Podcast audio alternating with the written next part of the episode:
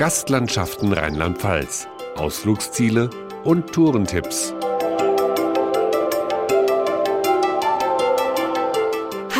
Und herzlich willkommen. Mein Name ist Pia Hoffmann und in dieser Folge des Rheinland-Pfalz-Podcasts sind wir ganz mobil unterwegs.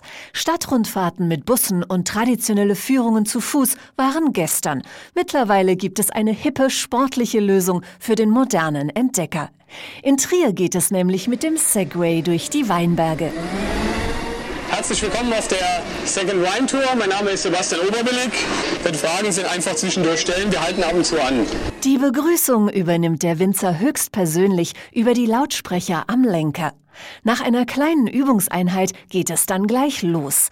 Ganz entspannt genießen die Segway-Fahrer von hoch oben den besten Blick über die älteste Stadt Deutschlands und die atemberaubende Mosellandschaft.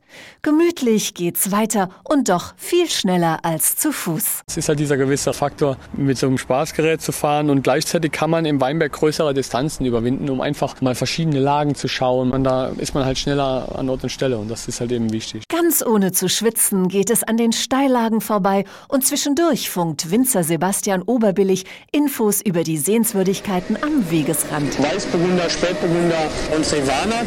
Das sind Sorten, die jetzt im Moment gelesen werden.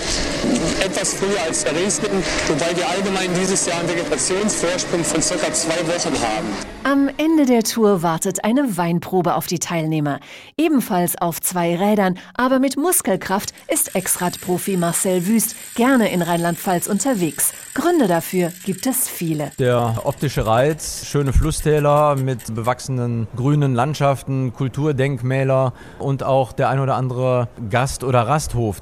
Es gibt ja äh, neben gutem Mineralwasser, was aus der Eifel kommt, eben auch guten Wein von A, Saar, Mosel und Ruwer. Also da gibt es doch einiges, was die Fahrt verspaßen kann. Dazu gehören auch die Gerichte von Jürgen Grünwald im Hotel zur Post in Waldbreitbach, der besonders auf Regionalität achtet. Was der Westerwald von seinen Wiesen und Wäldern in der Lage ist, uns zu geben, das kommt auf den Tisch. Bei uns in Form von ständig wechselnden Kräuterwind-Menüs. Darüber hinaus gibt es dann die Kräuterwind-Gartenroute, die man hier erradeln, erwandern, erfahren kann. Wer die Tour mit dem Fahrrad abfährt, bekommt besonders viel an einem Tag zu sehen, so Kräuterwind-Experte Jörg Hohenadel. Wir haben Klostergärten, wir haben private Gartenrefugien, wir haben einen Hexen- und Zaubergarten bei einer Burg, einen Schattengarten mit über 400 Farnpflanzen und das Thema Kräuter ist das verbindende Element. Aufgrund dieser Abwechslung hat sich der Westerwald für Radfahrer mittlerweile zu einem Eldorado entwickelt, weiß Marcel Wüst. Es gibt sehr viel zu entdecken für den Menschen, der halt auch Liebe fürs Detail hat. Von familienfreundlich bis anspruchsvoll und man braucht auch nicht unbedingt ein eigenes Fahrrad. Man kann sich hier vor auch Fahrräder leihen, von Rennrad über Mountainbike bis hin zu den elektroverstärkten Pedelecs. Bei den E-Bikes muss man ebenso noch ein bisschen in die Pedale treten, wie auf den außergewöhnlichen Gefährten im Pfälzer Bergland, so Julia Bingeser von der Touristinformation. Eine Dreisine oder in dem Fall eine Fahrraddreisine ist ein Gefährt auf Schienen, das wie mit einem Fahrradantrieb mit zwei Pedalen angetrieben wird. Und wir haben, um möglichst breiten Gruppen das auch zu ermöglichen, verschiedene Typen. Es gibt auch barrierefreie Draisinen.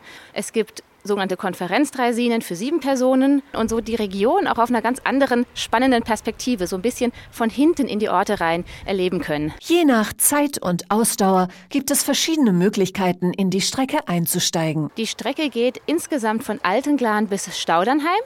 Das sind 40 Kilometer und man kann an drei Stationen diese Draisinen ausleihen und dann in eine Richtung fahren bis zu einer der anderen Ausleihstationen, wo man es dann wieder abgibt. Unterwegs gibt es viel zu sehen und zu entdecken. Einen Halt oder eine Rast einzulegen ist ganz unkompliziert. In praktisch jedem Ort gibt es sogenannte Haltebuchten, wo man das Gefährt von den Schienen runterheben kann, um für die Nachfolgenden den Weg nicht zu versperren. Man kriegt auch ein Schloss mit, dann kann man es ansperren und solange Pause machen, wie man eigentlich möchte, Picknick, etwas trinken, etwas essen, all das, einen Ort erkunden und dann nach Lust und Laune weiterfahren. Man hat den ganzen Tag Zeit, also man kann sich das sehr flexibel einteilen. Viele weitere Tipps zum Erkunden von Rheinland-Pfalz auf den unterschiedlichsten Fortbewegungsmitteln finden Sie unter www.gastlandschaften.de.